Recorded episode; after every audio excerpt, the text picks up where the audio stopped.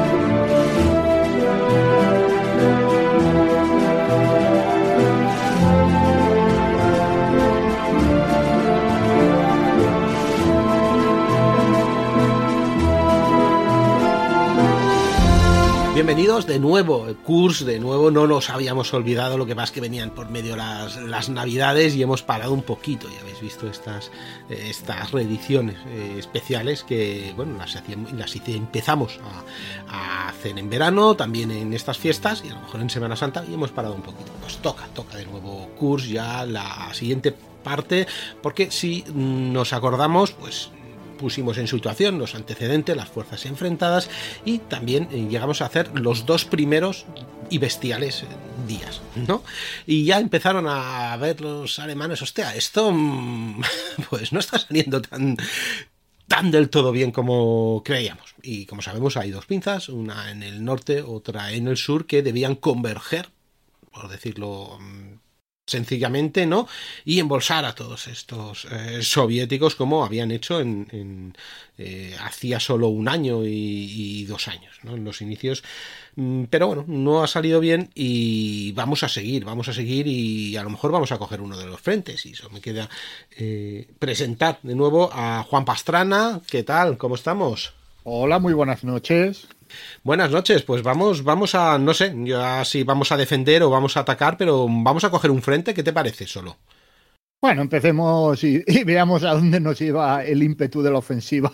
Eh, exacto, a ver si se desgasta o sigue teniendo fuelle, ¿no? O sigue teniendo fuelle. Bueno, ya, ya veremos. Y luego Antonio Gómez, ¿qué tal? ¿Qué hay? ¿Cómo estamos? Pues bueno, vamos a subirnos en los carros de combate, aunque yo no sé exactamente cuántos carros de combate por persona había, pero debía ser la, eh, la batalla más bestia, con más carros, eh, por lo menos para un estratega que lo podía mirar, ¿no? Un soldado de infantería vería algunos carros y no, no contaría todo, pero sería una pasada para la, para la época, ¿no? Hombre, estaban. Lo, lo, lo chulo de esto era que, que se habían dado, bueno, los números estos para para Barbarroja, por ejemplo, y tal, pues no habían sido muy diferentes. Es decir, los, los, los combates que habían dado inicio a la campaña en, en el este habían implicado ¡buah! millares y millares de carros de combate de uno y otro bando, pero es que aquí estaban en un espacio muy pequeño. Exacto, están todos juntitos, ¿no? Todo lo que tenía que estar. Puedes ir saltando de tanque a tanque y recorrer todo el frente así por las buenas. Todo saliente de Kurs. Bueno, pues nada, ¿qué os parece? ¿Qué os parece si empezamos por el por la pinza norte? El ataque norte, ¿no? Que lo tenemos un poco más fácil y hasta donde lleguemos. Correcto, a ver qué nos explica Model. Ah, bueno, sí. a ver qué es lo que nos dice y luego, y luego un poco lo que, lo que es, porque recordemos, el Franco Norte. Eh, este hombre, este model desconocido, eh, el jugador nuevo, ¿no? Que se pone al frente de su, de su grupo de ejércitos y empieza a empujar, ¿no? Empieza a empujar y ahí, ostras, los soviéticos son duritos de roer, ¿eh? Ya no son los de Barbarroja, ¿verdad? Ya ves. No, y sobre, sobre todo que están atrincherados y tienen un cañón cada tres metros. O sea. ya no les pilla por sorpresa, ya esto es una ofensiva, no les pilla por sorpresa. Bueno, pues um, habíamos hablado de los dos primeros días, a mí me da entonces que, estamos en el 7 de julio aproximadamente, pero bueno, ¿por, dónde empezamos? Estamos uh, intentando llegar a los uh, a nuestros objetivos, eh, pero no acabábamos de no acabamos de, llegar. El plan de model ya dijimos que era romper las tres, estas tres líneas de defensa ¿no? del, frente central de, de, del ejército eh, rojo en un primer ataque. ¿Vale? Que ya lo explicamos la, la, vez pasada, ¿no? Con tanques reforzados, con cañones de asalto, con aviación, por supuesto, la todopoderosa Luftwaffe. Bueno, ya entonces ya Ana, empezaba a no ser muy todopoderosa, desde luego, pero los, eh, los soviéticos pues se lo ponen bastante difícil y además que lo que explicabais, ¿no? Que cuando pasaban los carros enemigos venían otros a poner minas detrás, ¿no? Entonces los que le seguían, la infantería que le seguía, pues oye, pues se encontraba con... ¿Pero qué cacao es esto? Seguro que han pasado los nuestros. Y bueno, los T-34 ya salen, eh, ya salen. ¿Quién estaba por ahí? De, de eh, Rodin, por ejemplo, estaba, ¿no? Eh, el segundo ejército de, de, tanques, por ejemplo, que les planta cara al principio con sus T-34, estaba, estaba el general Rodin y bueno, ya no me acuerdo de más, yo no soy el experto aquí, yo tengo los, los, los apuntes, Vamos, que en principio, en principio, eh, la gran profundidad que, que, hizo fue de apenas 15 kilómetros. ¿Qué es lo que pasa? ¿no? Eh, nos quedan 3, 4, 5 días para que esto empiece a perder eh, fuelle y, bueno, eh, al final rompe, rompe el frente, puede, eh, puede llegar a la tercera línea defensiva. ¿Qué es lo que, es lo que hace? ¿Quién, ¿Quién me empieza por aquí? Bueno, por seguir la línea, Antonio va a ser el narrador principal, que ya lo había sido en el resto. Vamos a ver. Bueno, pero a, a ver, estamos ahí que, que solamente consiguen en el punto así más profundo que, que era cuando nos habíamos quedado por Poniri, ¿no? Cuando estaba metiendo ahí caña. Sí, a la estación, el, sí. El cuerpo Panzer este, el cuadragésimo. ¿Era el cuadragésimo octavo? Cuadragésimo séptimo. Sí, el octavo eh, está en el, en el cuadragésimo octavo está en el flanco sur.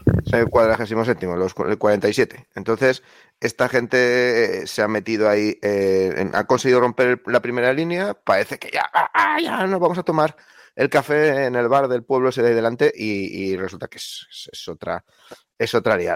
Ahí hay un. Poniri es, cruce de, caminos, se están pegando de guarrazos y demás, y solamente llegan en el punto máximo de penetración unos 10 kilómetros más o menos. De, ahí se atascan, y entonces Rokossovsky, pues, tiene eh, dos cuerpos de, de, fusileros de la Guardia, el decimoséptimo y el decimoctavo, y el segundo ejército de, de carros, y los lanza. Y los lanza contra, contra el noveno ejército. Y entonces aquí se, se lía, se lía una, una, muy gorda porque resulta que, que, que los, los, cuerpos de fusileros no, no, no, se enteran bien o no tienen claro la señal que en la que tenían que avanzar o les ha llegado la hora de Canarias. Mm, el caso es que no salen. Y los cuerpos de tanques, que son ese, el, el, décimo, el, decimosexto cuerpo de, de, tanques, que formaba parte del, del segundo ejército y, y, el, y, el, y este y el decimonoveno empiezan el ataque solos. Entonces, el, el 6 de julio empieza al, al amanecer eh, con un asalto que viene precedido de un montón de, artillería vaciando todo lo que tienen encima de las posiciones recién tomadas por los alemanes. Y, y el decimosexto, pues avanza, se choca con los, se choca con los, con los del batallón de carros pesados del, del Schwere-Panzer-Abteilung 505 y entonces se monta una melea ahí de tres pares de narices entre, entre carros que no es muy bueno que estén muy juntos porque por muy bueno que salte 34 pues el, el, el tigre, madre mía, el tigre. Y, y entonces, aquí, pues... aquí, aquí, pasará una cosa que luego ya lo veremos en la batalla de en la mítica batalla de Prokhorovka, que es que los, los alemanes lo que hacen es no avanzar, es decir, ellos detienen sus carros y sabiendo que un Tiger perfora tranquilamente a un T-34 a 1600, 1800 metros, lo que hacen es poner máxima cadencia de fuego y reventar todo lo que puedan antes de que lleguen. Y eso, cuando van tan juntitos los T-34, digamos que parecía un bosque de setas saltando. T-34 tiene además el, un blindaje muy bueno, pero el proyectil de 88 milímetros es muy grande. Es muy grande y además hay, hay apoyo de los cañones estos de, de las... Los Flak de 88. Y estos hay los el... Stug, los Ferdinand. Y los, y los cañones de 75 largos estos, la, la puerta al granero, que le llamaban, que era, que era un trasto imposible, enorme, monstruoso, tal. Pues cuando metían un pepinazo con esto, el... se hicieron pruebas y le alcanzaron una vez a un T-34 a creo que era un kilómetro y medio de distancia y lo que encontraron era que el motor del carro había salido por detrás. O sea, cuando el, cuando los, los, el ejército de carros, el segundo ejército de carros, se tira al, al asalto, los alemanes les pachurran cosa de 70 vehículos y el resto tienen que retirarse antes de que se, se convierta ya en una masacre aún, aún, peor. Pero claro, ya han revelado sus posiciones. Entonces, esto, esto hace que los soviéticos se pongan en guardia. Y cuando les llega a ellos el momento de contraatacar, eh, cuando va a llegar el mediodía, pues resulta que en el segundo, todos esos fusileros que no habían salido, el decimoséptimo y el decimoctavo, están en sus posiciones tranquilamente esperando que vengan. Y claro, ahí se monta un, un, un, un ataque en el que hacen esa, es, atacan en cuña con los 24 tigres que tenían todavía funcionando, los ponen en la punta y detrás van avanzando el resto de carros para intentar abrir, abrirse paso por las posiciones soviéticas. Pero mmm, llegan casi, casi, casi hasta el contacto ya con, con, la línea, pero de nuevo se empantanan. Entre los campos de minas y las posiciones aisladas no consiguen romper y, en, en Ojovatka, que es una posición que está un poco adelantada, pues se quedan ahí atascados, sufren un montón de, de bajas eh, Oljovatka es una colina que les obliga a subir por la, por, por la ladera y les, les, expone mucho. Y entonces, pues ahí se, ahí se van, se van encontrando con la horma de sus zapatos, no pueden seguir, seguir avanzando. Eh, por fin se añaden los carros de combate que no habían entrado en, en, en, en la línea. ¿Te está gustando lo que escuchas? Este podcast forma parte de Evox Originals y puedes escucharlo completo y gratis desde la aplicación de Evox. Instálala desde tu store y suscríbete a él para no perderte ningún episodio.